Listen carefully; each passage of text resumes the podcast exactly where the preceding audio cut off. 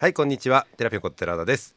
第51回目になりました。ポッドキャストをお届けします。50回目になりまして、えー、最近ちょっと結構撮れてるんで嬉しい感じなんですが2月これも2022年2月に公開できると思うんですけど2月で23回目ぐらいかな。多分1月に撮ったものもあったかもしれませんけどまあそんな感じで定期的に、えー、ポッドキャストこれからもやっていきたいと思っています。今回もですねゲスト会ということでえー、っと前前前回3回ぐらい前にやった、えーと、Python 実践レシピっていう本を強調したあこれ6人で強調したんですけどこの本の別の強調者ですね。前回は筒井さんと杉田さんに来てもらいましたが今回は門脇さんと福田さんに来ていただいています。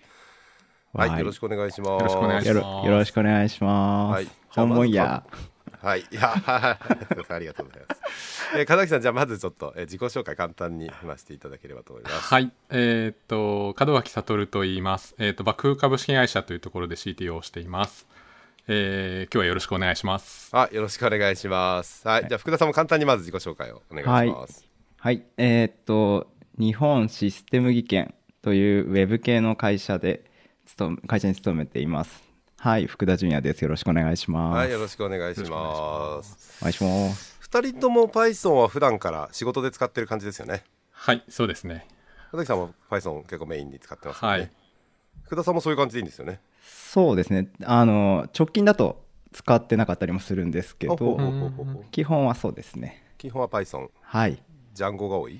そうでもない？そうですね。まあジャンゴだったり、うん、そうですねまあバッチ書いたりとかもって感じですかね。そうです、ね、はい。じゃあまあえーとまあ、今回協調者2人なので、まあ、どういう私とのどういう関係があるかといえばもちろんこの本のこの協調ということで関係があるんですが、まあ、その前から多少のつながりはあるのでちょっとその辺をまずお話ししていきたいと思うんですけど、はい、まあ、門脇さんと結構長いんですよね実はね。そうですね。みんなねそんな周りの人知らないと思うけど。そうですよ、ね、門脇さんとはまあまあ、結構古い付き合いでして、はい。はい、私はあまり表に出てくることがないので、はい、そうですよね、はい、もう10年以上になりますよね。ねはい、私会社を起こした頃からなので、はい、えー、っと2005、6年とかそのぐらいからですけど、そうです、ね、えー、っとまあさん山形はい、そうですね。山形でえー、っと主に Python を使って仕事をしている感じですね。はい。で東京ともたまにリモート、はい、東京ともたま東京にも来たりとかっていうのはたまにしてそうですね。コロナ禍の前は割とまあ、うん、えっ、と1週間まあ月の半分ぐらいを東京で過ごしてえっ、とまあもう半分を地元のこの山形で過ごしてっていう形の、はい、生活をしていたんですけど、うん、まあ、コロナになってからもうやっぱりお客さんの方でもあまり来ないでくださいみたいな空気感になってしまっていて、ね。はい、私もお客さんとかではほんとまれに行きますけどたまにしか行かないですね、なので、ももっぱら今はあの在宅ですね。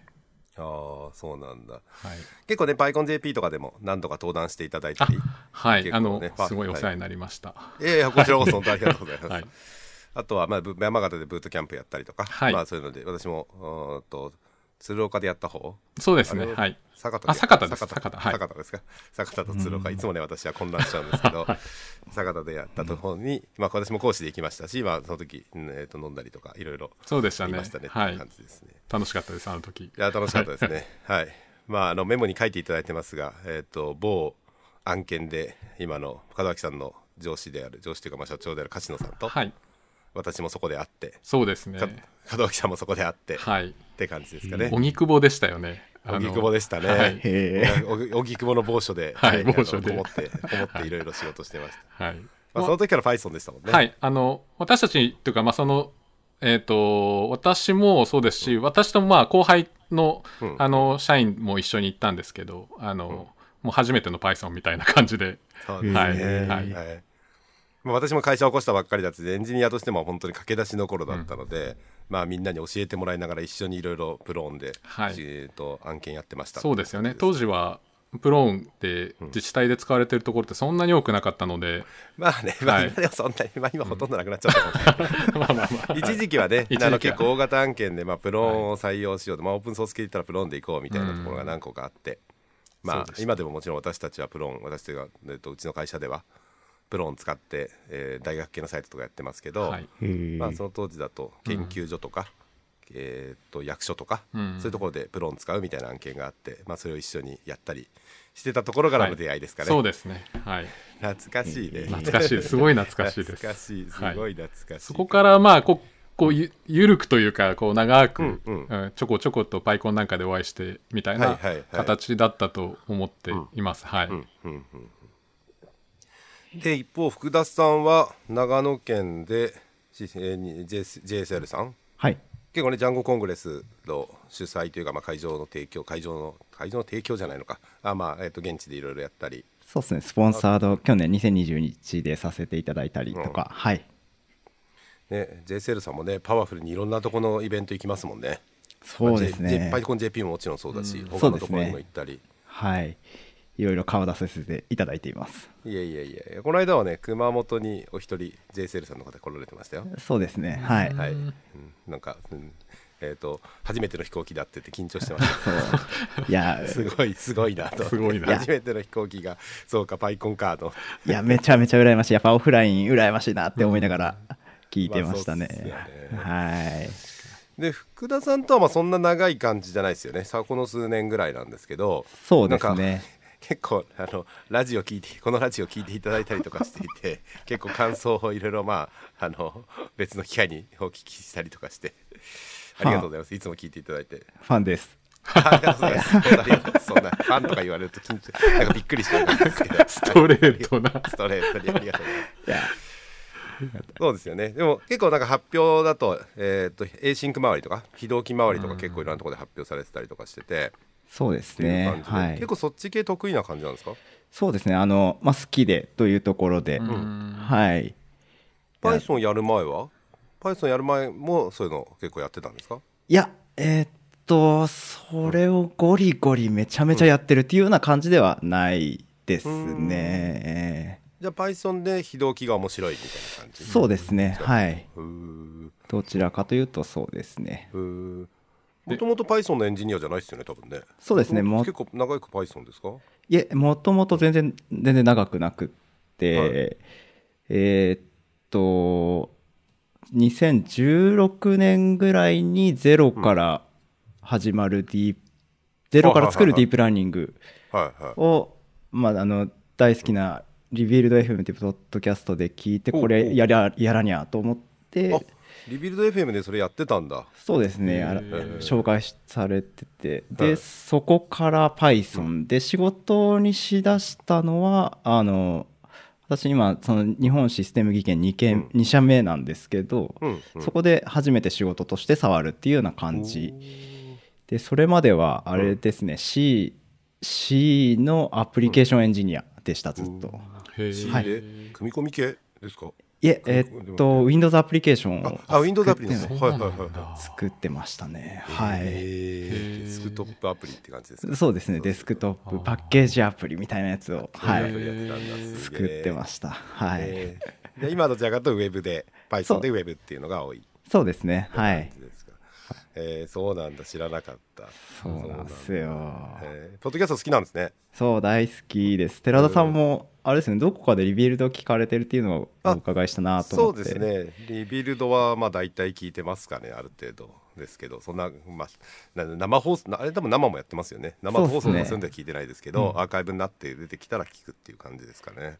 そうですね。なんか、うん。あのこういうテック業界みたいなのがあるっていうのも、僕はポッドキャストで知ってあの仕事を始めてず長野にいるのでそのエンジニアコミュニティとか、そういうものの存在ももうそもそも知らなかったっていうぐらいな感じ。ででたたまたまそのポッドキャストとあと、まあ、あの弊社あのコミュニティスペースみたいなのを持っててそこでうん。イベントをやっててああのリビルドで言ってたああいう世界が長野にもあるってなってうん。でこういうなんカンファレンスとかっていうのに興味が持ち出したっていうような流れ。へえ不思議な流れだ。でもなんはい。か地方のそのエンジニアコミュニティって結構あんまり意外と横のつながりがないって思うんですけど長野はそんなことないですか、いやーないような気がそうですよね。してますね。はエンジニいアコミュニティ自体は何個かあるって感じ？長野とかだと。そうですね。何個かありますね。でうん。ただやっぱり、うん。まあ、コロナの影響もあって、うん。活動が薄くなってるとことかもまあ結構あったり、うんやっぱ人の入れ替わりとか移り変わりで活動が細くなってるところも結構あるような印象ですね。うん。そうなんだ。はい。で長野だと他どんなコミュニティあるかってご存知ですか、まあ、Python のそのまあえっ、と JSL さんでやってるところは分かりますけど他でやってるところって？えっと、そうですね。まあ、あの、うちのその場所でやってるのがあ、うん。あの、NSEG という集まりがあったりですとか、あと、そうですね、ハードウェア系の、うん。えっと、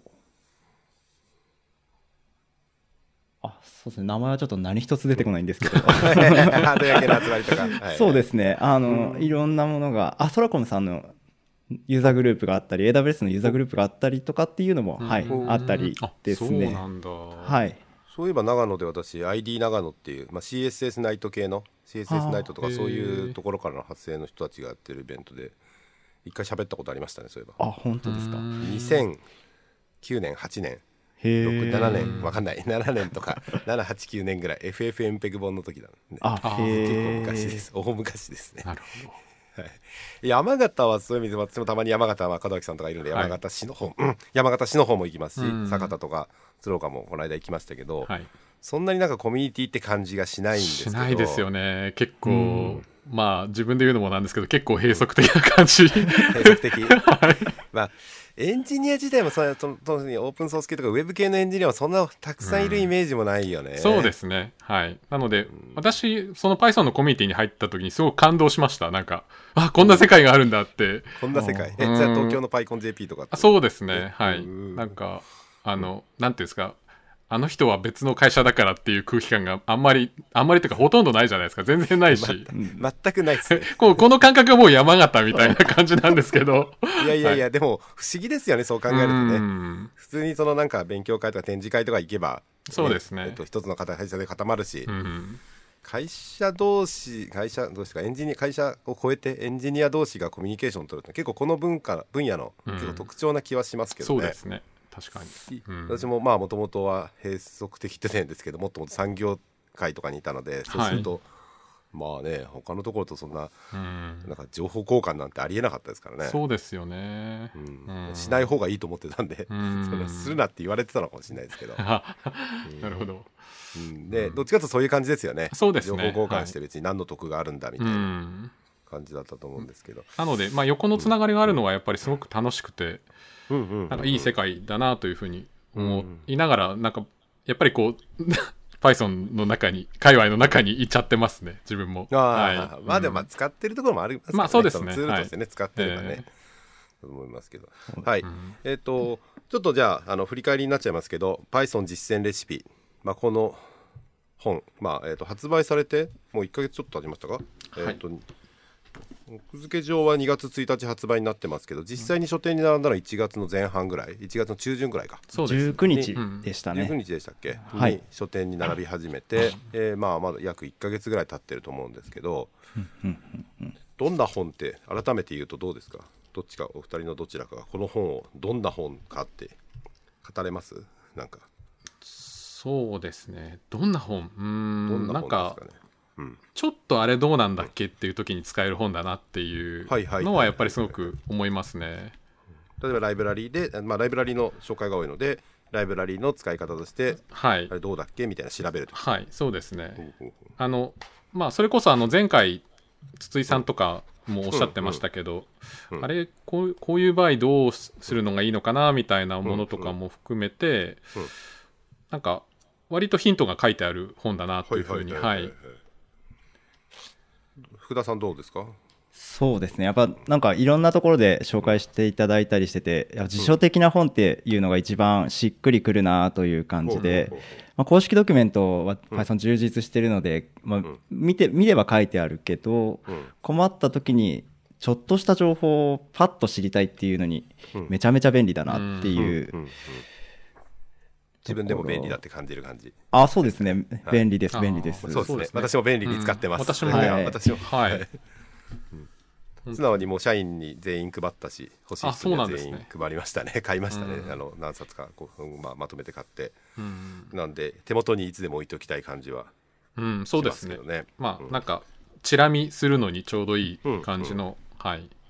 内容だなと、ね。はいあとまあこの間聞いた話だと,、えーっとまあ、このよくある使い方とかちょっとしちょっと役立つ周辺知識よくあるエラーと対策方法っていうのが、はい。大体のライブラリにほとんどのライブラリにこれ最後入れてると思うんですね、はい。ライブラリごと。例えば今見てるところだと dateutil とかのところで、うん。で datetime の dateutil っていうところでよくある使い方はこんな場面で使われますよとか、えー周辺知識として、まあえー、と類似するサードパーティー製パッケージにこうならあるよとか、ね、エラーとしてエラーになっちゃったパターンこういうこういう時ってよくあるパターンでこういうエラーよく出るけどこういう時はこういう風にするんだよみたいなことがちらちらちらっと短くまとまってて。いはい。いっすよねやっぱりね、うん。そういうところね。いいですね、まあ、ここはここはいいってやっぱりこれ編集者さんがこういうの入れてくださいっていう要望があって入れたやつだと思うんですけどこれ良かったですね。書くの大変だったけど、そうですね。何書こうみたいな。そうなんですよ。それは 本当に悩みました。どこどの部分書いたらいいんだろうって別に、普段からね使い慣れてる部分書いてると別にそのの特に別に書く追加することないんだよなみたいなことそうで思ったりして。すよね。はい。うん。なんかそのか自分が思うところがうん、いわゆるコモンナレッジなのかみたいなところはすごくこうそうですね、感じてしまって。うん。で私の特殊なケースだけでしかよくあ使わないからこれはよくあるって言っていいのかみたそいうなですそうです。それです。本当にまさに、はいはいはいはい。そこすごく悩みましたけど。でもなんか皆さん書いてるのとかを見てはすごい勉強になるなと思って、あのうん。一通りそのレビューなんかでももちろん読んだんですけど、うん。ああこういうこともあるよねみたいなのがすごくよくうんうん。分かりみが深い内容。分かりみが深いですね。はい。いやーでもねこれ門脇さん書いてたとこだと思うんだけどこのパスワードのところのはい。パスワードチェックイコールイコールでしちゃいけないよっていうやつ。ああはい。あのうん。パスワードまあ何かしらであのえっ、とあー暗号化というかえっ、と暗号化か。暗号化して保存しといたりすると思うんですけどまあそれにしてもまあパスワードのチェックをするときにうん。ちゃんと,、えー、とシークレッツからちゃんと呼び出して使いましょうって書いてあって。はい。マジかこれ知らなかった私知らなかった正直。ああそうなんですね、うん。はい。まあ、ライブラリー側で結構やっちゃったライブラリーフレームワーク側か。フレームワーク、フレームワークで普段パスワードチェックっていうかそうですね。そのユーザーはどうなのって聞いたりしてるので、そんなに使うシチュエーションがまあそんなに思いつかなかったんですけど、はいただ自分で考えた時にやる場合って重要ですよねそね。ん。そうですよね。なんか車輪の再発明をまあするのはいい場合と良くない場合がもちろんあると思うんですけど、うんはい、うん。まあそんな時になんかこうまあ Python だったらこれを使えばいいじゃんっていうところでまあ基本はなんとなく大体決まってくると思うんですけど、はいはい。なんかそんな時にあでもこれ実際どうなのかなみたいなのが特に暗号化のあたりとかは結構はいははいい、分かりづらいというかあの、知識が深いところが結構あるので、うん、はい。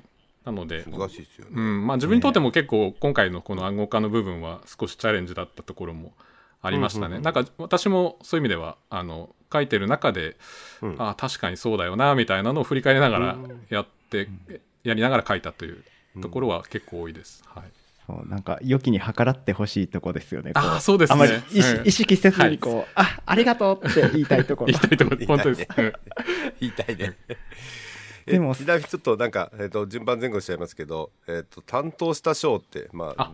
全部を言えるかどうかあれとしてもなんかはい。簡単に言えます門脇さん。はい、えーっと、私は、えーっと、主に、えーっと、14章と、10 14章ってなんだっけ？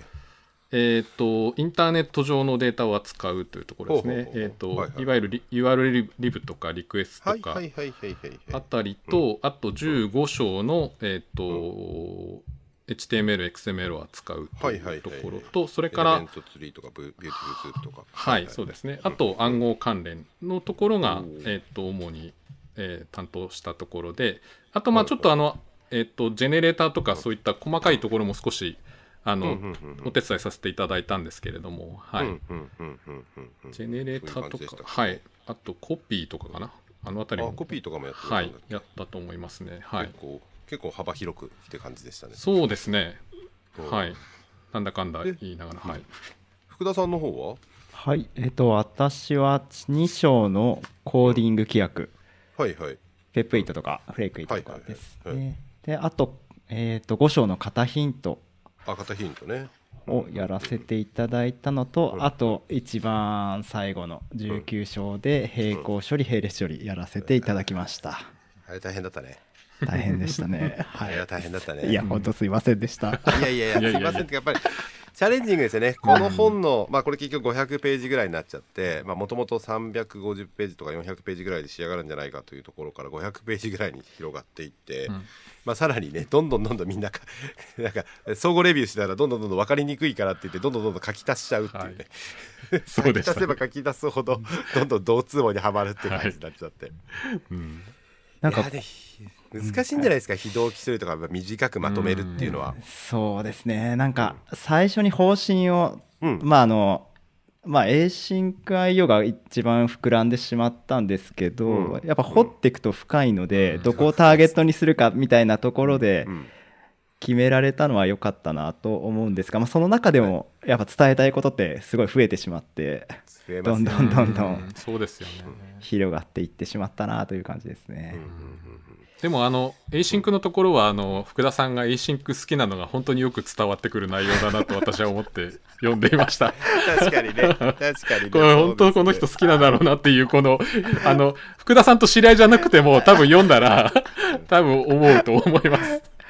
そう、いやなんかめっちゃ怖いじゃないですか、 asyncio って。うん、っていうのがこうちょっとでも優しく優しい進化用になってくれたら嬉しいなと思って、はい確かに書きね。ましたね、えーちなみに、まあ、さっきも言いましたけど、どうですかね、どんな人に読んでもらいたいかって前回もちょっと聞いたんですけど、うん今これを振り返って、例えば同僚とか、あとは、あーこういう人みたいな、どういうなんかターゲット層がありますかね、この本の読んでほしい人っていうと。やっぱりあれですね Python の基本的な文法は学習してはい、はいい。て、で、まあ、実際にプログラミングしていきたい人の、まあ、2冊目として持っといていただきたいなっていうのが一番にはあるんですけど、結構 Python ゴリゴリ書いてて知ってるよっていう人でも全てを網羅されてる方っていらっしゃらないと思うので、まあ、なかなかそうだよね、それはね。はい。はい、はい。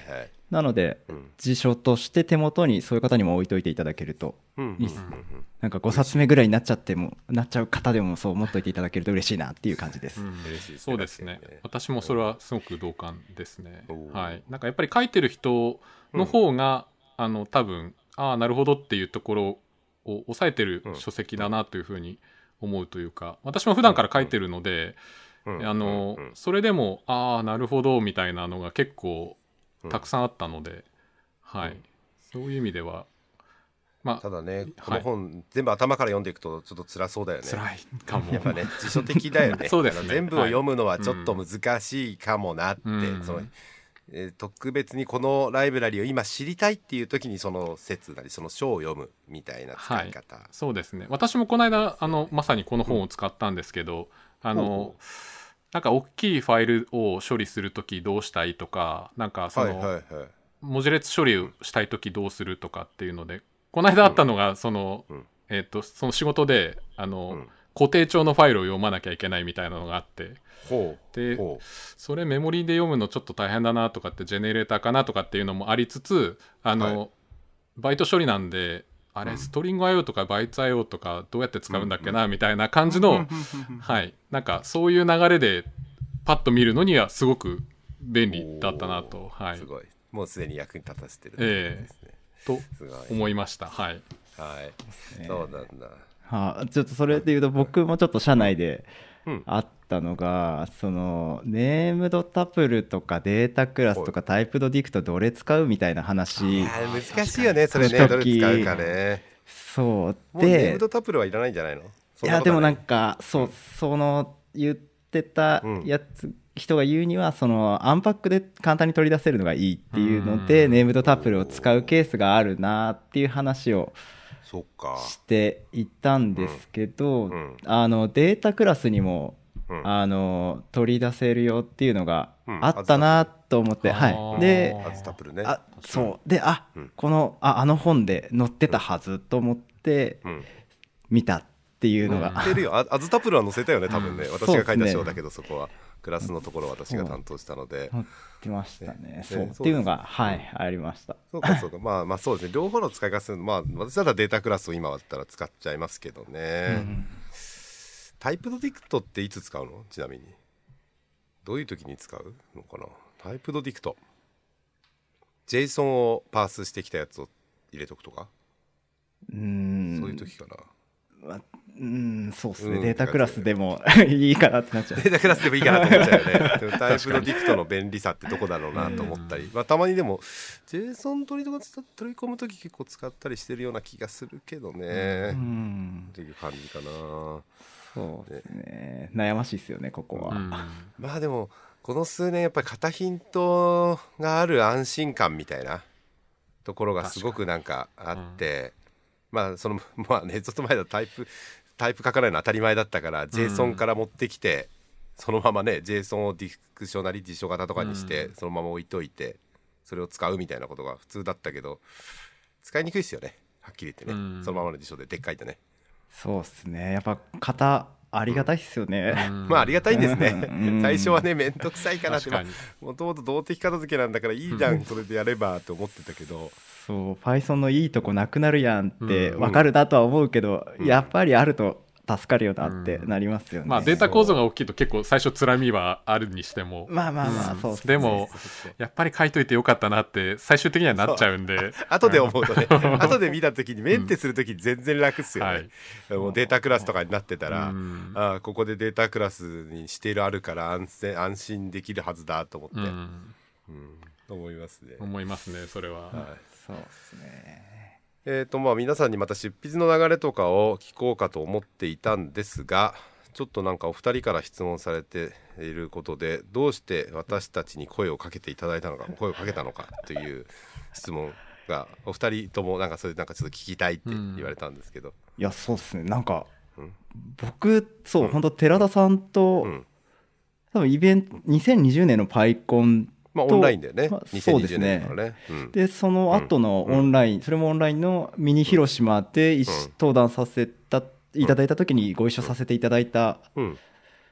ぐらいのコミュニケーションしか取ってなかったなまあそうっすね。とはい。はい。思うんで確かにね。そう。はい。あ声かけていただいた時にもうめちゃめちゃ嬉しかったのあを覚えてます。そうですか。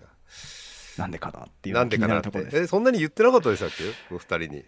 どうしたかって。ちゃんとミーティングの時に言わなかったでしたっいやもともとそのあれですね伺ってたのは、まあ、コロナ禍だしどうせオンラインになるんだったら日本中の人ってうん。人とオンラインでやろうかっていう風なコンセプトでっていうのは伺ったところですね。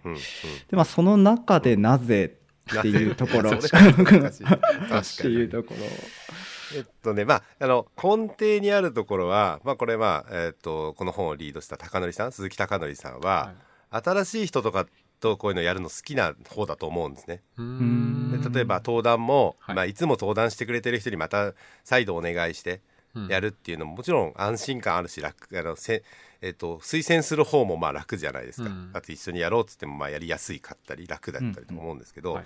まあ、その閉塞感だと思うんですけど、まあ、そういうふうにしたくないって高則さんよく言うんですね。うん。高則さんと一緒にいろんなことをなんか計画すると。はい。あの人まだこういうのそんなに経験してないしでもできそうだから、えー、とチャレンジをしてもらったらいいんじゃないかなみたいなことをよく言っていて話していて。でじゃあじゃあまあ今回私と高則さんがやることは決まってたので、はい。まあ、当然2人でやるのはとても大変だし、うん。何人かを集めたいねって。でこの本ってまあ文脈がそんなにない。もうその流れがあるわけじゃないので、うん。一章ずつ区切られちゃってるから、えっと、その前の章でどこまで説明したかとか全然気にしないで書けるんで、はい。人数多くても大丈夫だろうっていうのがまず大根底にあるんですね。まあ、これあったんですね、この本のこの本の時で高則さんはいやもう俺と寺田さんいるしえっ、と初めてまだ出版執筆とかほとんど経験したことない、またはまあ本当初めての人と一緒にやった方が面白くないかなみたいなうん提案が来たわけですね。なるほど。ほでも確かにまあ高則さんらしいしまあまあそういうチャレンジもまあできそうな本だしあのまあうんそれこそ本当、えっと、著者が増えてもそんなにこ困らないっていうパターンの本だと思うんで、うん。そうですね。うん。じゃあそういう形にしようかみたいなことを2人で言ってじゃあどうするって2人で、えー、とじゃあこういう人たちいるよねとか。まあでもその時高野さんもやっぱりその特にオンラインだし東京にの人に限らなくてもいいんじゃないみたいなこと言ってたような記憶もある。ちょっとちょっとそんなになんかそんなに定かではないけど、ちょっとちょっと怪しいけど、まあ、そういう感じになって。じゃあ日本全国で今までなんか知り合いだとかあとは登壇経験者だとか、あと何かしらでこの人でなんか、えー、書いてくれそうっていう人をリストアップしようみたいなリストが作ったわけです私と高森さんで。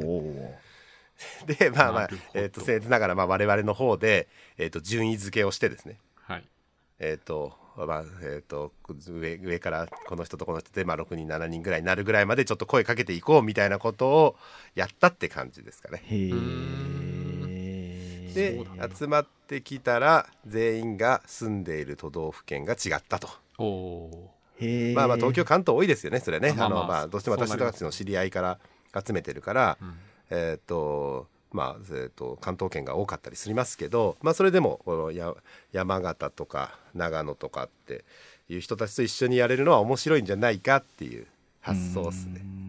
まあ、まあそれで声をかけました。じゃあじゃあなんでお二人なのかっていう話はねそんなによく覚えてない。まあ なんかまあでも書いたこと まず限定としては書いたことないっていう限定をまずつけられるじゃないですか。で、はい、登壇だとか、まあ、知り合いだとか、まあ、そういう、まあ、例えば、えーと、イベントとかたまによく話をするとか、まあえー、何かのスタッフやってるとか、まあ、そうじゃないと当然知り合えないんで、でまあその中で、えーまあ、この人最近よく発表してるしとかまあえっとまあそうどういう本当正直そんなに覚えてない。ごめんなさい。いやでもなんかできそうだなって思ったんですね、えー、当然執筆経験はないというのは分かってたんで、うん、執筆するって全然違うじゃないですか。その、うん、発表したり自分でプログラムソースコードを書くのとは全く違うと思うんですね執筆って。そうですね、うん、だからそれね不安感はもちろんあるんですよ、当然。そうですよね。リスクはありますよね、書けないかもしれないじゃん。だって書けないことってあるんですよ。そうですよね、うん、いや実際結構か書けなかったというか、思ってるより書けなかった感じ。思ってるより書けなかったですか、もっと書けるかなと思いました、うん、もっと出てくるはずって思ってたんですけど。思ってたんだ。いやそんな出てこないでしょう、えそのまあそうですね。と、まあ、そういう意味で流れ的にはまあそうやって筆陣決まりましたミーティングしましたっていうのが多分2019年何ていうの19年20年の冬か。20年の1月そうですね。はい。2021年にこれ書いてたんだから、ね、2020年の12月から1月にかけてで執筆スタートがえっ、と1月とか2月ぐらいでしたね、うん、確かね。そうですね。はいでまあ今回は、ね、高典さんが主導していろいろやってるのでスフィンクスでリストラクチャードテキストレストで書くっていう、うん、これ結構大丈夫でした？レストで書くの。レストはそんなにまあ馴染みがある、僕は普段マークダウン だったのでね。はい、私もマークダウンなんで。なので。僕も。ね。おっとみたいなところから始まったんですけど。やっぱおっとってなるよね、はい、それ。レストでお願いしますって言われるとね、はい、普段書き慣れないですもんね。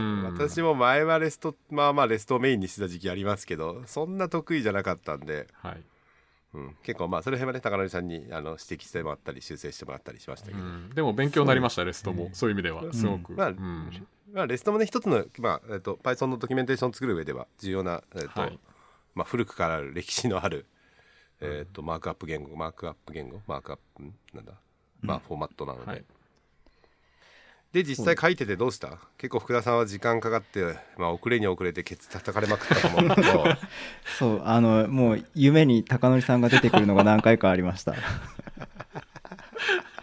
は あはあ。って、はあって言われてる感じで、別にそんなはあって言ってるわけじゃないと思うけど。高根さん、接する時はめちゃめちゃ優しいんですけど、そのやっぱこう、思ってるよな、こういうこと、きっとっていうのが 僕の中で出来上がって、それが夢に降りてくるっていうのは、はい、ありました。去年の夏前ぐらいですね。一番辛かった、この執筆が大詰めに行って、著者間レビューをしたんですよね。その一旦ある程度の締め切りをして、著者間レビューをして、執筆者これだけ何人もいるので著者間でもかなりレビューしてそうするとね、うん、うん、ここ分かりにくいとかここ間違ってるとかねこういろんな指摘をもらうわけですよね、うん、そうですね。いや本当日本語の不自由さを痛感しましたね。日本語の不自由さ。はい。伝えたいことと、やっぱ商業誌としてどうやって伝えるべきかとかっていうところももちろんそうですし、うん。まあ単純に文章として言葉としてどううん。誤読のないようにうん。書いてくださいっていううん。指摘をいただいたりとか、はい、いうんうんや勉めっちゃ勉強になりましたね。ああうんねなりましたね。ねまあ勉強にはなりますし、まあ、大変ですよね。執筆って大変なんで、うん。あのやっぱり何度やっても私も大変だと思うんですけど。いやでもめちゃめちゃ楽しかったっす。あ楽しかったですか？あめちゃめちゃ楽しかったです。そうなんだ。すごいな、はい。楽しかったって言えるのがすごいな、うん。めちゃめちゃそうなんか、うんあのここまでこうなんだろう。今回まあ前前半というかうん。あの厳選レシピがあってからのうんですけど結構書く内容を自由に書かせていただいたじゃないですか、分量も内容も含め。まあ一旦はね 一旦だってそうですね一旦は。調整できないでしょじゃあ例えば2センチでこれ書いてくださいとかって言われて私もできないし多分高則さんもそんなできないと思うんだよね。やっぱ基本的にはこういう流れなんですか。書いてレビューして縮めてってっていうのがよくあるここまで縮めたのは私は経験初めてですよ。ああ、そうなんですね。うんまあどまあそれはなぜかまあでも書けないことの方が、まあ、足んないですねって言われたことは一度あるかな。この部分が足りませんねってあの、で出版社から言われたりすることはあったりしたけどここまでバッサリ思いっきり切るっていうのは結構ねうん。なかなかなかったですけどそうか。まあそうですね。まあふ結構まあ私たちだと普段からまあな流れもちろん目次とか節項目はみんなで相談するけどはい。のあとまあ項までえっと相談するケースもあるんですけど、うんえっとまあそれまでそこまでのタイトル決まったらあとは書きたい人がどう書いてくるか。ううん。ん。あとまあ文体だとかあとはレベル感。うん。みたいなのはもちろん調整しないと一冊の本にならないと思うので、えーその辺で苦労はそんななかったってことですかね？福田さんの方としてそこまでそういう意味では。まあ、。そうですね。そのレベル感を決めていただいて、まあ、みんなでみんなでこう話して決めてっていうところが前提がすごくしっかり高野さん準備してくださってたので、うんうんうんそこで困るっていうことはあまりなかったですね、うんただそう書きたいことがありすぎて書きすぎちゃったっていうところ まあまあね。まあまあで、はい。でそうですね。でもまあやり方としては正しいかなと思っていっぱいあって削っていく方が足していくよりも なんかいいかなというのは辛い作業だけどね思いました消していくっていうのもね。確かに。門門脇さんの方どうですか？その流れを今振り返ってみて。そう大変だったですねとこもあると思うんでますあ、僕はどちらかというとなんか皆さんの書きぶりを見て驚いたというかまあなるほどと思ったのは、結構皆さん優しい日本語で書かれているっていうのはすごく感じました。なんかあの自分が読んでる本がそうだからかもしれないんですけど、うん。割とまあちょっとなんていうん。ですか論文に近いというか論文調な書きっぷりの本が割と多くてなのでちょっとこうなんていうんですか言い回しを少し長めに書いてしまう僕は傾向があったのでなんか高則さんから 一番最初に「門脇節全開」とかって言われて でその意味が最初全然分かんなくて羨ましかった。どういうことなんだろうなと思ってたんですけど他の方の内容を見てるとああこう書くのかって確かになとかってその割とこう簡潔に短く日本語を切っていって、まあ、うん。組み立てていくって形が私は最初それができなくて、はい。なんとかであるからなんとかであるみたいなこう、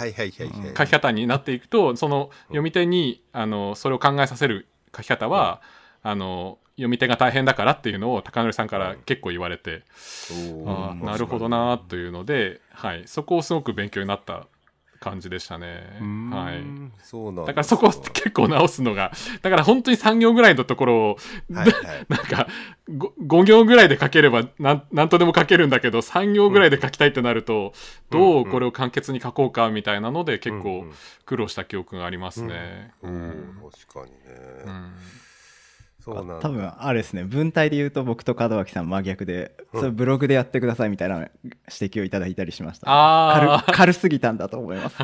あははは。そうかそうかそうか。確軽すぎた、はいあー。あー。そうかそうか。ブログ自分のブログならねもうちょっと軽く書けるけどっていうこそうですね。うん。はい。あれでも寺田さんクラスどうでした？めちゃめちゃ大変だろうなって思ってあクラスのところをね短い文章で書くっていうのはまあチャレンジング私もしたかったんですけどうんまあそうですね2回ぐらい書き直しましたもんね。そうほぼほぼほぼ多分書き直してますね1使い出した時は。まあちょっとある流れを私が想定した流れがあってまあ順番にそのクラスの良さみたいのを伝えていこうみたいな流れで書いちゃったんですね最初。うん。最初はその小さなものを作ってそこからどんどん徐々に拡張していってまああとはえーっと既存のデータ型を改造するって、まあ、そのいいことじゃないけど、まあ、そういうのをやっちゃおうとか、まあ、そんなことを考えてストーリー立てたんだけど、まあ良くなかったんですねそれはね。ストーリーがね。でえーっと直した直しても全然かか全然ってことないけど違う形にしましたけどどうだったかな？まあ途中辛かったですね確かにね、一番真ん中ら辺でその書き直した後ぐらいかな、最初はまあまあそうだねって納得でじゃあどうやってな行こうみたいなことが妄想して考えて出来上がったけどやっぱりそれでも分からんみたいな難しいとか、うん分かりにくいって言われると、えー頭痛かったですね。確かに。うん。確かに。やっぱりオオブジェクト思考とかをどこまでそうなんかクラスで言うとどこまで説明するかの範囲が中でも一番めちゃめちゃ広いなと思うので広いですよね。ん。そう落としていくとかストーリー層作るのは大、めちゃめちゃ大変だろうなと思って。ストーリー作るのは大変でしたね、だから2回作ったって感じですねストーリーはね、まあ、後半はねあの関数の紹介とかなのでうん。別にその、いイズイズインスタンスの紹介とかは別に、まあ、簡単じゃない。そこは別にそんなに流れもないじゃないですか。うん。こういう時はこうなるって決まってるものだから。それはあったんだけどやっぱり全体のその継承あたりのところかな。継承あたりの流れに持っていくところかな、確かに。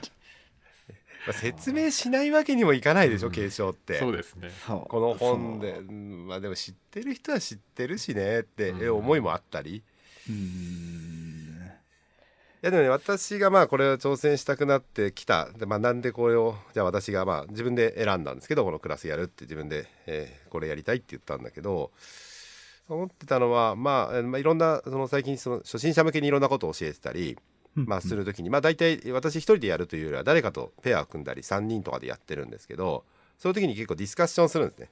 うんあの教える前とか教えた後とかに。はい。どういう流れでみたいな？とかどこがあーこれに対してのポイントかみたいな教えてはいはいる時に、はいはい。でこれはね多分ね時人だったと思うんだけど時人とずいぶん前に JMOOC のオンライン講座を作った時に、うん。まあ、最後クラスや、まあそれは多分時人がクラスやってると思うんだけどかあのとこやってると思うんだけどはい。まあ何分かったら Python においてクラス使ったか使えてる感じになるかなみたいなディスカッションは前にしたことがあるんですね。なるほどで結局まあ Python の例えば STR もオブジェクトで、えっと、クラスで書かれてるオブジェクトじゃないですか。でまあ int もそうじゃないですか。うんうんでもイントにえーっとだんだん EQ があるからイコールイコールで聞けるとか。うんうんうん。っていうところまで分かってくると。でそれ遠いですよ。すごいめちゃくちゃね。そのオブジェクト思考を全然分からない人はだんだん EQ の話に行ってで落ちてくるって相当すごい流れとしてはすごい大変なの分かってるんだけど、まあ、そこまで分かってきたらあなんか他のものもなんか簡単に理解できるようになるんじゃないみたいなディスカッションをちょっと一回昔々したことがあってね。うん。へえでまあそれをしたらまあ例えばまあなぜプラス記号で、えー、とこれとこれが文字列が連結できるのかとか。まあだからデータ型すごい大切だしエラーの見方とかも、えー、とこれはプラスできないよって足し算できないよって数字とも数字とんイントと STR 足し算できないよって、そりゃそりゃそうだよねってなんかすっきりしてくる感じになったんですねその説明をうまくできたら。うん。なるほど。でそこに行ってもらうための第一歩をどう踏んで踏み出してもらうかみたいのが私の中のテーマですね。はあ。そうか。だから継承をうまく伝えるところがっていうのがうん。うん。軸になってくるというか、軸になるしやっぱりそこが分かれば継承とかでいろんなことできるしやっぱオブジェクトのデータ型とかメソッドとかがうん。STR, ド STR メソッドにはえ dot title っていうメソッドがありますよねとかってうん。言ったりまあ next 関数もそうですね。ジェネレーターの next 関数なんかもなぜ next dunder next があるから next 関数が呼べ、えーと使えるオブジェクトであるってはい。いうことになってるわけじゃないですか Python 的にはね。うですね。それってまあ Python の内まで理解していかないともちろんそんな今みたいなことって別に、まあ、理解しなくてもプログラム書けるし Python のプログラム書けるし、まあね。どうん。どうでもいいことだと思っているんだけれどもまあなんかそういうところをなんていうのかなまあ理解を少しでもしてもらえたらどんな多分パンダスのデータフレーム使っていようが、うん。何をデータをのデータ型として使っていようがちょっと分かってくるんじゃないかなっていう仮説？はい。の第入り口に立ってほしいっていう。そうっす。そっか。うん。確かにエンターエグジスト使えた時 Python っぽいなとかありますよね。そうそうそうそうそういうことそういうこと、うん、エンターユージストとかで Wiz とかでできあ Wiz だっけ？Wiz でね、うん。できるとかってあってあこれなんかすげえ綺麗に書けるようになったなってなるじゃないですか、うん。そうっすね。で後でまあ多分メンテもしやすくなる、まあ、やりすぎるとねもちろんメンテしにくいかもしれないけど。まあそんな感じですかね。モチベーション的にはそんな感じです、なるほど。私の、はうい、んちょっと今お話の本筋と違うところで気になったのが、うん。アンスコアンスコ EQ を寺田さんさっきなんて呼ぶんですか？あれ何？ダンダてー EQ と読みます。ダンダ前後にアンダースコアアンダースコア EQ アンダースコアの前にアンダースコアが2つ後ろにアンダースコアが2つをのメソッドをダンダーメソッドっていう言い方をしてダンダーイニットとかダンダーコールとかで言います。比較的アメリカの方の PyConUS とかでは皆さん使う言葉で、ほう、うん。両方についてるやつを言うんだみたいなことを聞いたことありますけどね。頭だけじゃなくてスペシャルメソッド特殊メソッドのことをダンダーって言うらしい、ちょっとかっこいいでしょ知知らないですよね。それ聞かないとして分かんないですもんねあれ書いてないですからねどこにも。かっこいい。知らなかった。門脇さん。知ってましたけど使ったことはないです。そういうふうに使ったことはない。はい。えでもあいあいつなんて呼ぶんですか？エンターエグジストをダンダーエンターとかって言えるってことダンダーエンターメソッドドって言えば別に。通じますよ。ほう。これは通じますね。やばい。かっこいい。でこれをね実はね私ね、えっと、2012年に、えー Python3.2 とか3.3のリリースマネージャーが来てくれた3.2かな？リリースマネージャーが日本の LT をやってるやってくれた時にあってその時は全く聞き取れてなかったんですけど、うん。YouTube をちょっとつい最近ちょっと見る機会があって、はい。ララリー・ヘンスティングさんっていう人のうん。LT を見たんですけど、ダンダイニットって言ってましたね。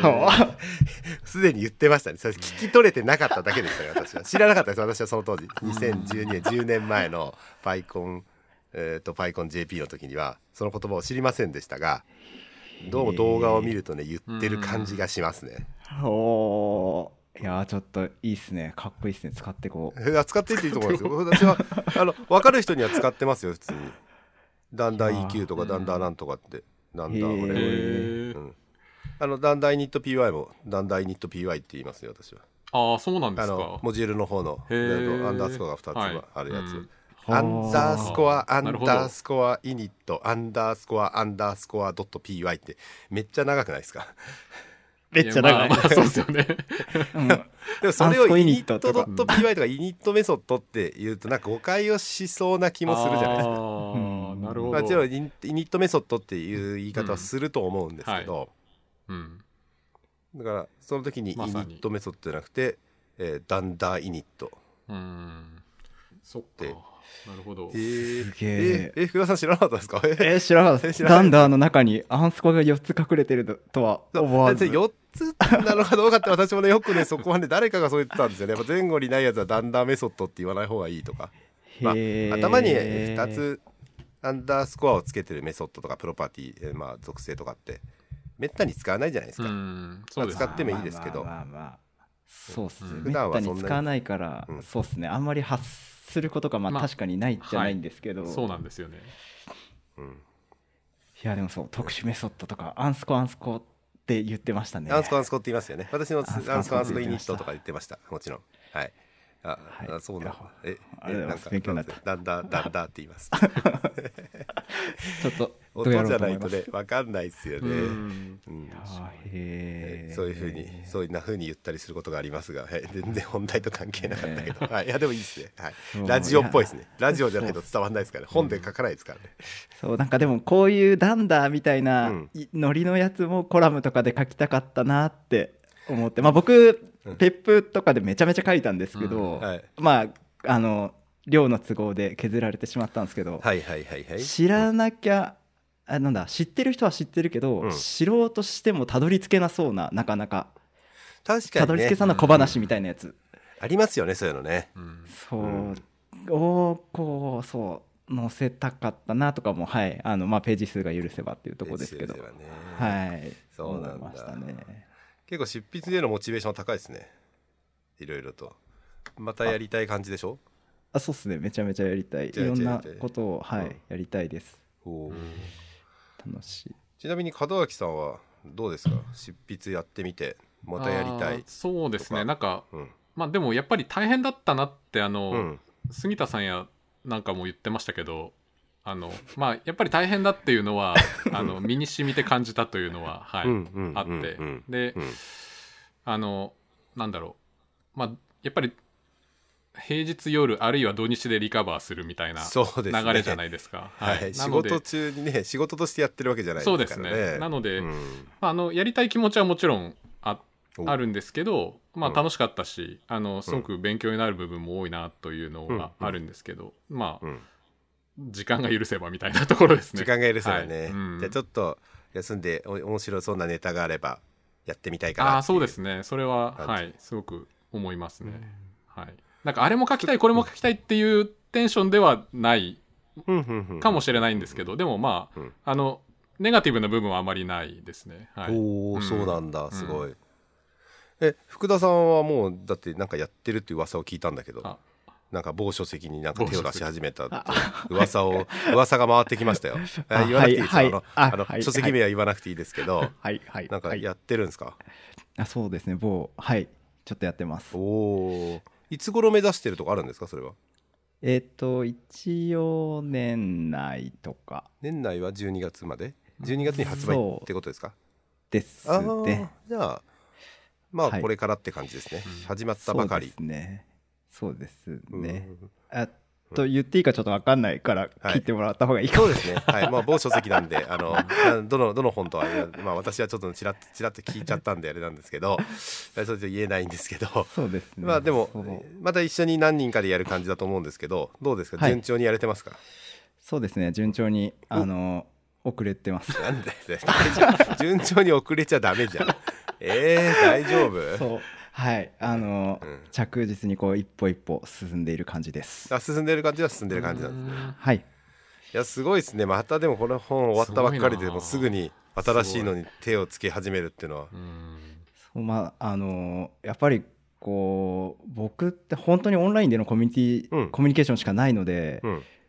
こういう機会がいただけるうん。チャンスがあったらそうややろうと思っていてそうですね。話え門脇さんだって話なんて来ないじゃないですか。そうですね。はい。なので あいや話お話をいただけたら多分今でもやるっていうと思います。おおマジかすげえな。やると思いますけど、はい。これがまあじえっとなんだレビューとかが終わった11月とか12月ぐらいにすぐやりませんかって言われたら、すいませんちょっと休ませてくださいって言ったかも、あ本も出たしね。1ヶ月経ったし、うんうん。あれそういえばさっき言わなかったかもしれないけどこの本増刷決まったんですよね。ああ。そうですよね、はい。確かに。そうですね。ありがたいことにねありがたい。1ヶ月ちょっとで増刷、うんありがとうございます。1ヶ月とかないんだありがとうございます。本当に。はい。重版重版出退。うん。ですね、はい。ですね。すごいですね。1ヶ月でね決まったのは嬉しいですうね、ん。めちゃめちゃ嬉しいです。本いやー。結構ねまああのいろいろ手に取っていただいてる方からもなんかいろいろ感想が聞けたりとかし始めてますしまあ多少のね間違いもあったので、うん今それを鋭利修正中って感じですか？はい。ねはい、あの修正してレビューしてっていう感じのところですけど、そっかまたやりたいか。すごいないいな。でまあ、でも門脇さんもまあ書ける方な気はしますけどねなんとなく書いてるのを見てて、なんまあ、かあの福田さんも時間の見積もりがちょっとあれだけど。まあ時間の見積もり超難しいんで、うん。まあ、別にその初めてのことだしその、えー、とここで攻め立ててどうこうってことはないんだけど でも福田さんの A シンク愛はちゃんと受け取ってるので大丈夫ですあのあありがとうございます。シンク僕も A シンク使ってるのであのそう。そうなんですよ。なのですごくちょっと興味があって読ませてもらってた部分もあったんですけど。そうここめちゃめちゃ伺いたかったところでお多分僕より長い間門脇さんいろんな A シンクが IO のライブラリ触られているじゃないですか。はい。そうですね。使ってると思います多分。はい。そう。なのでそうあの伝え方でよかったんかしら。あまあコメレビューのコメントで頂いてるのはあるんですけど、やっぱドキドキしながらレビュー出したなと 思いました思ってます。いやでも面白かったです。本当に面白いと思いました。純粋に。はい、うん。なんか自分ではこういう表現はなかなかできないなと思う部分も結構あってはい。うん。いやでも大変だったろうなって思いながら。大変ねえ門脇さんエーシング話にもうちょっとじゃあ深掘りしたいんですけど、はい。お。エーシングって今までだと何を使ってる僕は一番最初にそうですね。あの触ったのはトルネードですね。トルネードを使ってて。はい、もうトルネード4とかいうバージョンぐらい、3とか4ぐらいかなのバージョンから使っていて、まだはい、Python の Async が使われてない時代ですか？そうでですね。Python のまだ ASIC ない頃。が使われてない時代です、ははい。いはいはいはいはいはいでその後に、うん。えっと結構使ってたのがサニックっていう。アーサニックはねい、で今はファスト API おが多いかなという感じですね。サニックは HTTPIO だっけ？あのええ？AI は AIOHTTP がして AIOHTTP をベースにしたはい。ライブラリーというかフレームワークでしたっけ？えっと初期の頃はそうですね。初期の頃は、はい。今今は UV ループがうんメインかなという感じだと思いますね、はい。 uvloop で、うん。えっとクライアントはでもなんだえっと Python のえっと Async えっと、うん。なんだ AIOHTTP じゃなくて何でしたっけ？あれ？AIOHTTP でいいんでしたっけ？今。デファデファクトはデファクト、まあそうですね。と。はい。うんうんうんううん。んそうなんだ。で今はファスト API が多い、ファスト API が多いですね。はい。うんなんかやっぱりうん、型ちゃんと書けるしみたいな。はい。あのスワッガー出てくるしみたいな。うんああそうかそうかそうかそうかスワッガー出てくるのでかいですよねやっぱりね。うんそうですね。うん。うん。エーシンクでやってる目的っていうのは何ですか？そのやっぱり、えー、とたくさんのリクエストをうまくさばきたいとかそういうことなんですか？あそうですね。はい。まあやっぱりえっと動機だとどうしてもそのブロッキングになってしまって、うん。なんていうんですかねある程度処理が滞ってしまうのでうん。えっとまあできるだけそれをなんとなく和らげたいっていうのがまあもともとのうん。はい感じだったんですけど。ひ比較的じゃあえっ、とな、えー長いリクエストっていうの、えー、と時間のかかる処理が内部にある。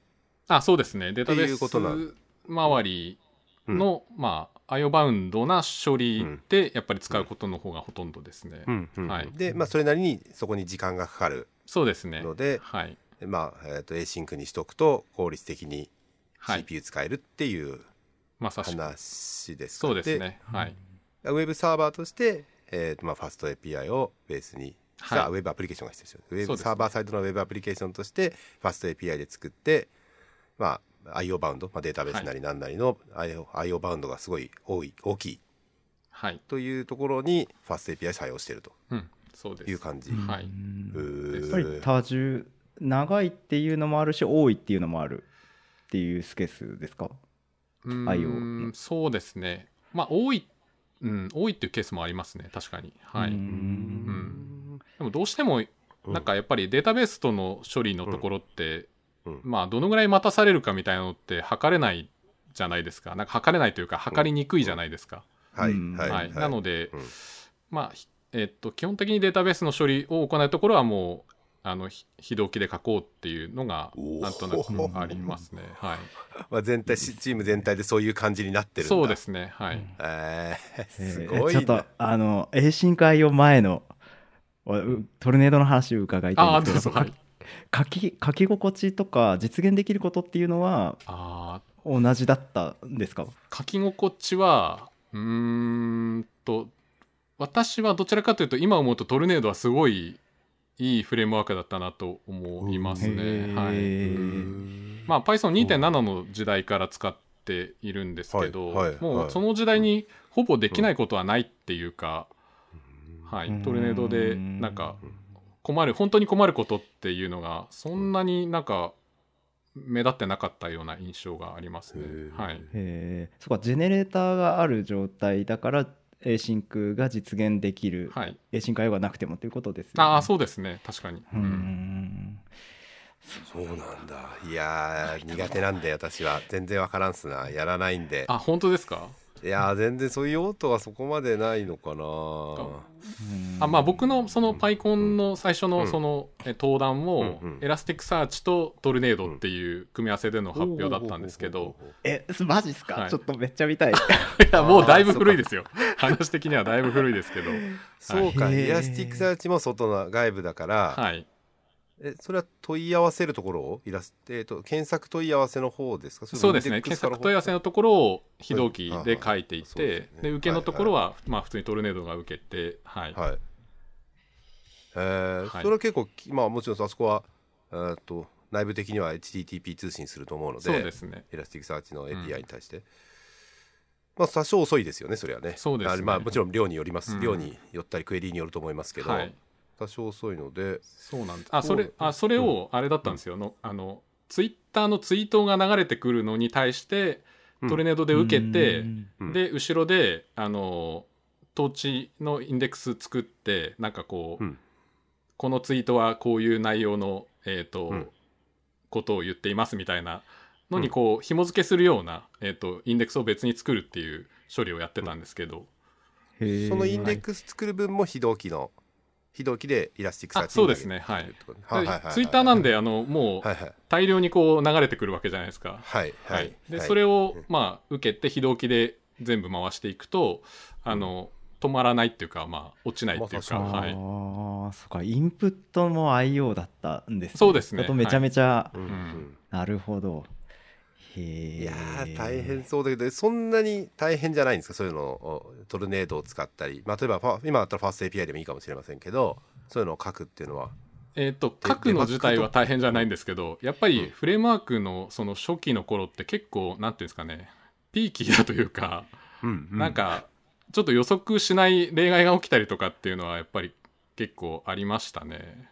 へー。え今はじゃあそこまででもなくファースト API でそういうのやれって言われればまあまあこういうふうにやったらいいよねみたいなことはイメージつくっていうあそうです感ね。じはいですか、はい。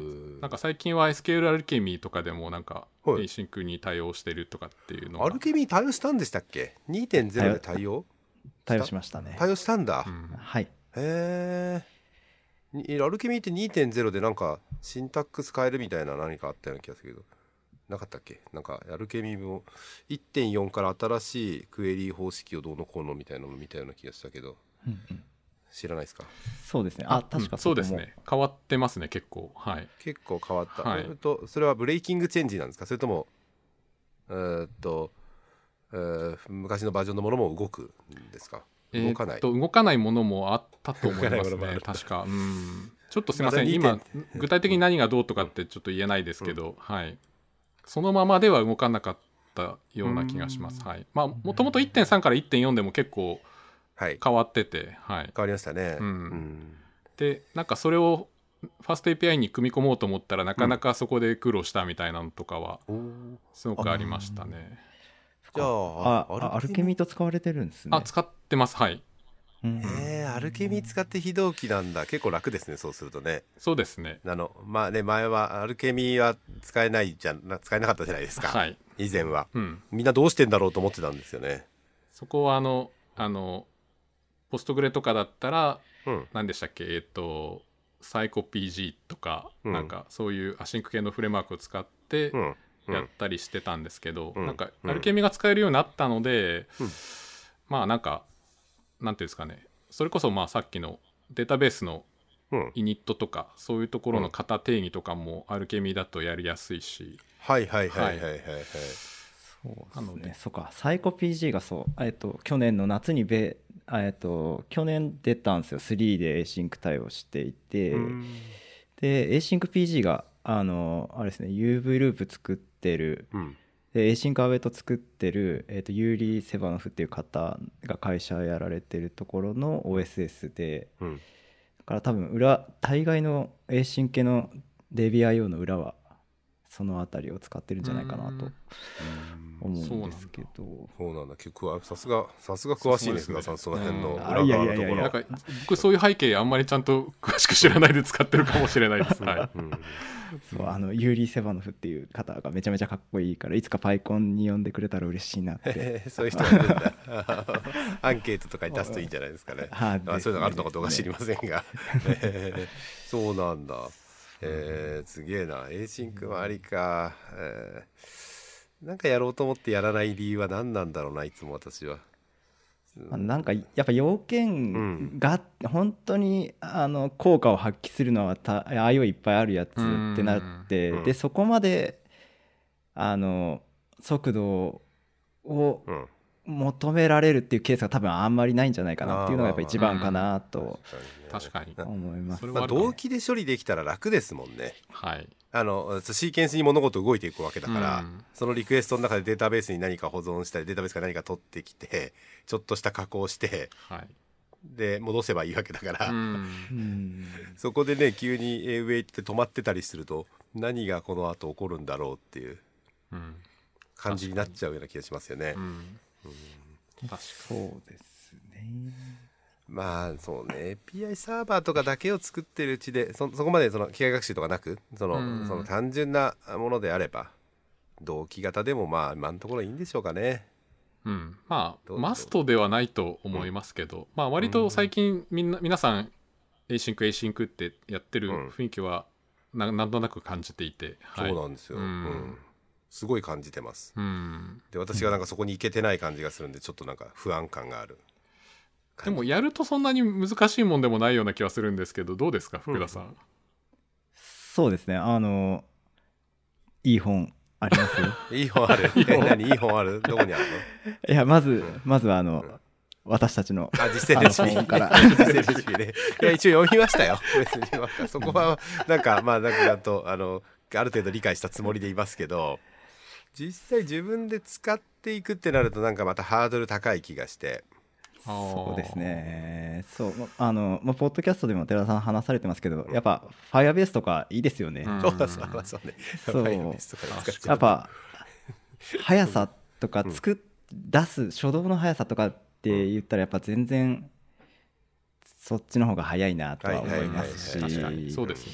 でそう。やっぱタイトな要件うん。によってシンク使う必要があるかどうかっていうのはちょっとさ、後の話かなっていう感じがしうんますよね。まあ確かにそうですね、うん。うん。まあ使いこなしてるとね楽になるしあとどうでしょうね、まあ、そのサーバーのセットアップじゃないですけどそういうサーバーの,、うんその実際に動かすためのセットアップもまあ今までとはちょっと変わるじゃないですか,、うん。そうですね。その辺のことも含めてノウハウが今のところそんなないので、うん。ちゃんとやるときにちゃんとやんなきゃいけないなっていう。うん気持ち、気持ちだけ、うん。気持ちは。はい。あそのあれじゃないですか、その前回筒井さんうのん。コーナーでも話してましたけど、あの、うん。割とこうえっ、となんていうんですか標準ライブラリ以外のライブラリを使う時の話っていうのが前回もお話あったと思あうんですはいけど、はいはいはいはいはい、うんうん。僕割と結構ごめんなさい。結構普通に標準外ライブラリを使いたい。別にごめんなさいよなくて方 だなと思っていて、はい、なんとなく、うん、困んないですか？長いメンテナンスしてて。あ困ります。困るんめっですよちゃ めねっちゃ今も困ってます。あの困ってるやつとかあります。ですよね、はい。それがなんか先が見えてるからなんか嫌になるんですけどまあ。あのそうですよね。急に終わったりとかすると終わったのかよみたいな感じのとか。はいなんかねそう思っちゃったりするのは、うん。まあどどうまあどうなのかとは思いますけど。はい。うんそっか。僕もどっちかっつっていうあの入れちゃいがちなんですけどあ門脇さんもそうあの古くからエーシンク使ってるっていうお話で絶対入れちゃう側だろうなちゃう側だ本当に。もうもうこれで俺を助けてくれるなら入れるみたいな感じの。はい、そうなんだ、うん。そうかまあね。うん。まあ、まあ、スピード感とかねもちろんその大事な部分ではあると思うし、いいものを使えれば、まああの絶対いいものになる まあいいものを作りやすいですからね。そうですね。うーん。そうか、ですねやっぱでも作ってる人とかどこの誰の OSS かあそうですね。それはすごく気にします気になりますね。ああやっぱあそこはやっぱ気にするんですね、しますね。うん。あ何でもいいわけじゃないっていう。はい、うんうんうんうんうんうん。うんそうかちょっと本の話少しだけ戻りますがまあえーっとまあ片木さんさっきも日本語の書きぶりはすごい勉強になった。まあいろんないろんな書き方はあると思うんですけど、うん。まあ、えーっとそういうの勉強になったってことですけど表記揺れとかはい。え難しいですね。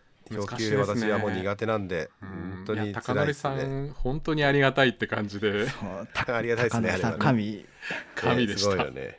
神でした。感謝してるなすごい、めちゃめちゃ感謝していますえー何したかっていうとえーっと単語分割えーっともともとレストで書いてあるのでレストの日本語を、えーっと単語分割して、えーっと内部のデータ構造に何かしら持っといてそれが揺れてるかどうかを見るったんだっけ？何かで全部のやつをもう一回舐め直してそのリスト単語のカウントをしたのかな？あそうでしたね。そういう感じかな、はい。単語のカウントをして例えばサーバーとサーバー伸ばすサーバーみたいのがあった時に、えーとまあ、今回伸ばす方で確か言ったと思うんですけど、えー、と伸ばしてないのが何何3個あって伸ばしてるのが5個ありましたみたいなことがあいうえお順に出てくるみたいな感じのものを作ってくれたのかな、はいまあ、そうするとどこに表記揺れがあるかすぐ分かるみたいなうん。感じだったんじゃないかなと思いましたけどそんな感じでしたよね。はい。そんな感じでしたね。そうかね。すごいよね。ちゃんとねそういうのねやってくれたからね。うん。なんか最初に一番最初に思ったのがまさにそれでなんかうん。これだけ表記揺れあるのを著者,、うん。著者が違うのでもちろんその表記の揺れもあるって思っていたんですけど、なんかそれをどうやって収束させるのかなって ずっと思ってたんですけど、確かにね。ね。まあ編集者さんがねある程度やってくれるケースもあるんですよね、はい、そう言ってそのまああのよくあるパターンだと、まあ、新聞とかその、うんまあ、大手メディアとかだと書き方を全部決めてるんですね。この表記はこういう表記にするって、うん。カタカナにする英語にするとかも含めてこう伸ばす伸ばさないとかこういう時の表記はこういうふうにするみたいなことあ漢字にするとか送り仮名どうするとか。うん。結構そういうなんか、えー、とひそういうのをやってくる、えー、と決めてるところもあって、まあ、決めてる会社さんの編集者さんたちはもちろん大体のことは頭に入ってるからその中で、うん。読むと違和感があって読めるらしいんだよあの見つけられるらしいんですよね。まさに人間力でやってるパターン、確かにね。まあ前回前々回？前々回で前回が出てもらった KY が作ってるああいうのでなんかうまく AI 構成とかしてくれると楽になりそうな気もするけど、うん。どうなんでしょうかね。やったやったことないんで。あでも僕あれです。今回のやつも書道を使ってました。あ使ってたんだはいあのでうん。まあ書道、まあ、前回の放送で多分 KY さん話されてると思うんですけど、そう文章を構成してくれて、うん。で KY さんが使っ作ってるっていうのを知ってたので、うん。指摘をされるたびにこうあ KY さんがうん。レビューしてくれてるみたいな感覚になって とても 良 KY がレビューしてるわけじゃないと思うけど機械がね。そうですね。ん。はい。まあ、あの長い文章とか点が多い文章とかっていうのをまあ基本的には取ってくれたりあと漢字を開くとかっていうのも見てくれたりして。うんうんうんうんでであこっちの方がいいんだなっていうのが結構提案してくれるのは良かったです、うんあそうなんだ。書道少し裏で使ってたんだ、うん。はい使ってました使ってました。全部の文章を入れてるわけじゃなくてある程度ポイントポイントで入れてっていう感じですか？使い方そうですね。でバッと全部入れてっていうのもやりましたし、そうですね。この文章どうかなっていうところうんでそれだけペッて貼ってみるっていうのもやってましたね、うんうんうんうんそうなんだ。すげえな、確かにね。まあこれで強調してるとねまあ一人のものじゃないしみんなで書くんでなんかね、うん、と直していかなきゃいけないんだけど、うん。一人で書いてたってずれちゃうのにねそうですよね。私も私も表記入れ本当苦手なんで、すいませんって感じですね。本当に同じです。はい。でうん。同じです。みんな同じだよね。まあ特に初めてだとね、特に私もそんな得意じゃないんで。はい。どうですかね。えっと結構まあいろんな話を聞けたと思うんですけど、なんかまだまだ話したいことありますよね、多分ね。なんか、なんかあります？どちらからか。うんうんって急にね、急急になんか私が黙っていきなり振るのをやめたっていう 結構ひどいパターンですけど。そうじゃ趣味の話聞こうかな。お趣味。えっと、小脇さん、登山って書いてあるああそうですね。山登山するんですか？山は結構好きではい。まあなんかコロナになってからあんまり行けてなくてはい、ちょっと残念な感じではあるんですけど。うーん。はい。まあはい。比較的時間があれば行きたい方ですね。へえ、どの辺行あくんでかれですすか？あーえっ、と強い。まあ東北でも結構百名山とかあったりするので、まあ、割と百名山を選ぶことが多いかな。はいはいはいはいはい。はい。えじゃあもう。ガチ登山。えガチで登るんだちゃんと。あ登りますね。はい。でも、あのなんていうんですかね。雨に降られるのが極力嫌なんであの天気が悪いと速攻諦めるみたいな結構あのもうどうしても頂上に行きたいみたいなタイプではないです。はい。えーいいななんか、へー。なんか長野なんで山登る方結構いらっしゃるんですけど、あのビアビアサーバーをあーはい。背負って行って、うん。おその頂上で飲むビールが死ぬほどうまいっていうのを聞いてめちゃめちゃ登りたいなって思ってるんですけど。かんないそれそれ下るの大変なんじゃない？の飲んじゃったら。いやいやでもいいや寺さんいいらしいっすよ。や。頂上ビール。いや俺はちょっといいや今のところ。登山はねほとんどやったことがないんで。はい。そうですえ福田さんは趣味的にはどういう感じなんですか？そうですね。僕そうですね。本当ポッドキャストが大好きであの友人の田中慎太郎っていうのと、はい。ポッドキャストリリー FM っていうのをやってます。やってるみたいですね。知らなかったんで。この間ちらっと聞きましたよ、あーありがとうございます。えー 自分たちでもやるようになったってことですか？そうですね。はい。まあ本当ゆるい内容全然ないラジオなんですけど。い 内容がないってどういうこやー。いやでもあれですね。なんか楽しい楽しくやってます。ネタ的にはなんかもういつも二人でやるって決めてるんですね。じゃああそうです。特に決めてるはないですけど、うん。そうですね。2人で撮ってて、うん。でその時々にその気になった、うん。なサブカルっぽい漫画とか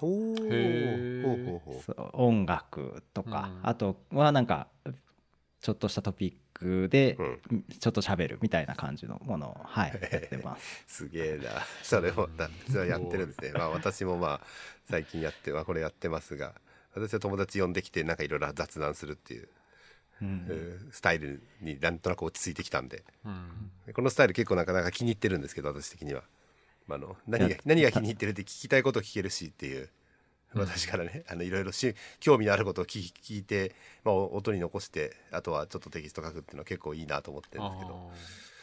あまあ、そういう意味で雑談が減ってるこの時代。ーうん。だから雑談とかもなかなかできないしあそういえばあの人ともうちょっといろいろ話してみたいんだよなっていうことたまにあるじゃないですか。あります。でありますね。でそういう時に、えーちょっとこの間だったら KY さんちょっと来てよって言って、うん。KY さんに来てもらって あ来てもらってっていうのはそのオンライン上ですけど、えまあ、ちょっとそれこういう話しようよって言ったら、まあ一応雑談が成り立つので まあいいかなと思って、うん。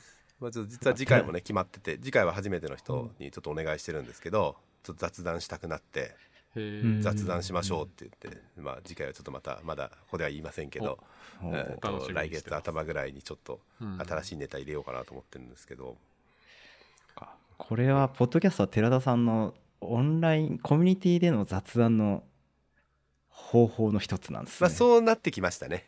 ううんんだからもちろんこのポッドキャストでは言えないような仕事のこととかもちろんあったりするんで、うん。その前後のミーティングがあったりとか、まあ、今回もこれミーティングを1回やってからここにえ今日来てもらって喋ってるじゃないですか。はい。でそうすると、まあ、ミーティングの機会の雑談もできるかもしれないし、うん。終わってからの雑談もあるかもしれないみたいな。確かそんなのもあって、はい。うん雑談の機会にはなってます。にうん。そう雑談。オンラインでの雑談難しいっすよね。いやー難しいっすね、難しい。できないっすよね。頑張ってし なんていうの雑談しましょうって言わないと雑談にならないんで。辛いんですよ雑談かそれがって。いう。え門脇さんとこもだって昔はまあ前は東京にちょくちょく行ってたけど、はい。まあ、結構オンラインベースでもともと結構仕事されてたと思うんですけどね。はい。雑談とかしないですか？最近本当に減りましたね。あ減っちゃったんだ。結構、ううんんオンラインでやるとなんかこう雑談。うん。まあうんどのぐらいだろうな。わかん、まあ、時間的にどのぐらいというのは分かんないですけど、うんうん。はい。まあなんか普段の生活の話とかもこううん。出てきたりしたんですけどなんかコロナになってから本当にこの打ち合わせのスタイルがこうなんていうんですか、淡々としているというか。うんだよね。いやまあそれはまあうちの会社の仕事でもまあ同じその仕事でももちろんそういうことは言えると思うんで、うんまあ個人ではねもちろんそのあの多少雑談をこうやってやれるようになったりとかそうですね。してますけど、うん、なかなか難しいですね。うん雑談ね。難しいっすね。まあお客さんもそうなんでしょうけど、うん。うん。会議の多分回数が増えてるんですよね。なんかオンラインになって。増えてるんでしょうね、うん、だからだと思うんですけど、余計なその雑談をあまりしなくなってあうーん。っていうのは結構なんとなく感じるところですね。うん。うんそれは疲れちゃうからかな。喋り疲れちゃうから。聞き疲れるからかな。うん。違うかな。どうなんでしょうね。うん。うん。まあ疲れますよね。喋ったり聞いたりするのはね。結構実際にはね。そうですよね。なんか、はい。めんななんですか、オフラインで会ってお話しするよりも、うん。ビデオチャットの方が若干こう、ちょっと声を張ってしまったりとか、ああ確かに。うん。そういうのもあるのかなという気はしますね。まあねタイムラグもありますしね。うん。やっぱり音質の違いももちろんあるんで、うん。結構難しいっすよねそこはね、そうですね。でやっぱチャンネルが一つしかないからうん複数人でいても1対1のうん。繰り返しでしかないのは辛いですよね。まあそうっすね、うん。まあねげ現地にいればね現地っていうかそのどっかに会議室にいればね、そう2つのことがね同時進行で話されるかもしれないのに、うん。そうなんだいやーまあ、あのこの間のポッドキャストでもちらっと言いましたけど私がまあ結構いろいろその教育とか、えー、と講習とかをまあ結構作産してて、昨日は6時間。ほぼ喋りっぱなし、前回3時間はね3時間ほぼ喋りっぱなしだった。後半はちょっと まあ違ったんですけど、うん、すごいな。疲れましたよね。前半3時間はね本当にね延々喋ってたんでちょっとね喋りすぎたなっていう感じ 受講生側がかわいそうな感じ、すごいな。でもそんなに喋れるんですね。すごい。ある意味すごいと思う、本当に。あの質問に答えるっていう回だったんですけど質問が30何個あってなるほど。あ、そっか。でその30何個のことに対してキーワードがあってなんとなく回答の文章は作ったんですけど、うんそれを多少読むんだり、うん。追加の説明したりとかで 延々喋りまくるっていう喋りすぎましたけど、すごい。いや楽しかったですよでも、ううん。喋まあ、知ってることを伝えるだけなので逆にそんなにあ、あ。の難しいことじゃなその技術的にそんなここまで難しい内容をじゃ昨日の場合なかったんで、うん。まあ、そこまででもないですかね。どう伝えればいいかみたいなところだけを考えてうん。やった感じです、うーん。内容はウェブ技術全般。幅広い。幅広いやつ、なかなかね、うん、面白かったですでも、ー。うん。うん。伝えたいことがいい。フィードバックうん。が、あどう？ぞあフィードバックが得にくいのも辛くないですか、そういうなんか質疑応答の場とか。うんうん。で、うん。こうあわ伝わってんのかなっていうのが、うん。オフだったら空気でわかるあそところが。実はねオフラインだったんですよ昨あ日現地でお客さんの会社でやりましたそれは。あ結構広い会場でやったんでマイクも、まなるほど。マイクももちろん持ちながらやったのでまあそこでだから質問手を挙げて質問してもらったりもできたので、まあだから3時間できたんだと思いますよ。これオンラインじゃちょっと無理じゃないですか、うん、そうですね。今僕オンラインの手であーごめんなさい。聞いてました、ね。えっとオフラインで昨日はちょっとオフラインで現地でやったんでまあある意味立ちっぱなしで3時間ずっと喋るっていうのも、高校の先生かみたいな、すごい。まあ、そんな感じでした、うんそうですかね。1時間、えーは過ぎた感じですけど何かもうちょっと追加で聞きたいこととか話したいことあればって思うんですけど。ちょっとリクエストなんですけど、はい。このポッドキャストにまだ出てらっしゃらない、はい。著者著者として出てらっしゃらない方がいらっしゃるじゃないですか。ん？いや高則さんあがこの話をあ高野さんはねポッドキャストここでさ何度もれてないあれでもこの話では出てないこの話は出てないですね。伺いたいな何を聞きたいですか？いや別にあまはあ 別に出てくださいって言えば出てくれると思いますけど。あのしもし可能だったら、あの技評さんのう。ん方出版編集の方と3人でおしゃべりとかっていうのをちょっと伺いたいなって。難しいリクエストですね。思いました。えっと何？他の著者からの質問に答えるみたいなのがいいかな例えば。うん そうですね。だって私たちが喋ったら別にだって普通にだってこの流れがあってこうでしたって今はどうでした？みたいな話だけで そんなになんか話の広がりがない気がするんですけど。あれあそうなんですか？こういうそうか本の作り方としてはよくある作り方だから特殊なことはない。いや別にまあいつも毎回毎回このパターンじゃないので。うんえっとまあもちろんより改善していったりとかこういうのをやっていくっていうのはもちろんやってますけどそうだろうね。どの辺の話が面白いのかな。ちょっとなんか今のところなんかピンときてないんですけどどの辺の話を聞きたいのかなっていうのが。別に私と高則さんで喋るのは別にあの、ね、YouTube ライブとかでもやってるぐらいなんで、まあそうです喋れると思うんですけど、そっか、そっか。なんかそうですね。ちょっとすいません。あの取れ高とかはあんまり気にしないいでや別聞きたいなっにいいですけど。て思った別にあの取れ高とか気にしなくて大丈夫ですよ。そこまで。でもなんかねちょっとどういう感じがあるかなっていうのは、まあ、ちょっと高則さんにも今度聞いてみますけど。うん。そうですね。まああの編集の方って僕たち直接あまりコミュニケーションさせていただいてなかったので、あ確かにね、そうどんな方なのかなとあかー。っていうのも伺いたい。ななん例えば何冊こういう本やってましたうんとおおか、面白い確かにね、うん、そう。でその中で Python 本何冊目ですとかお。高成さんとは初めてでしたとかお。寺田さんって私初めて。あの方あでもお会いしたことありりますよ私は。あの、えっと、イベントではお会いしたことありますけど、うん。あのえっと、一緒にこのプロジェクトやるの初めてです。私技術評論者多分初めてなんですよ、ああそうなんですか？多分技評さん多分ないんじゃないかなと思ってるへ技評さんからまだ、えっと振り込みをもらったことはないと思うので あのこうああのしあれもありますけどね。雑誌の方はありますけどね。えー。っと雑誌はあるんですけど、えっとすこういう書籍っていうのは初めてだったと思うんで、うん。まあ、そういう意味では、まあえっと、口座登録はされてたのかもしれませんけどちょっとす全然、ちょっと最近そう覚えてないですねその辺のこいやそうですね。ちょっとはい。よろしくおと。願しはいい、ちょっと考えてみますが。はい、ということでじゃあこの辺でえー終わりますかね。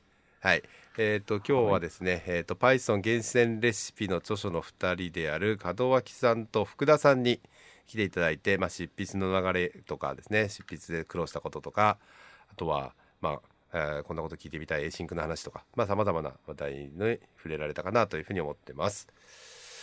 はい、じゃあ門脇さんありがとうございました。ありがとうございました。はい、福田さんもありがとうございました。はいありがとうございました、はい、じゃあそれではここまでにします。皆さん最後までお聞きいただきありがとうございました。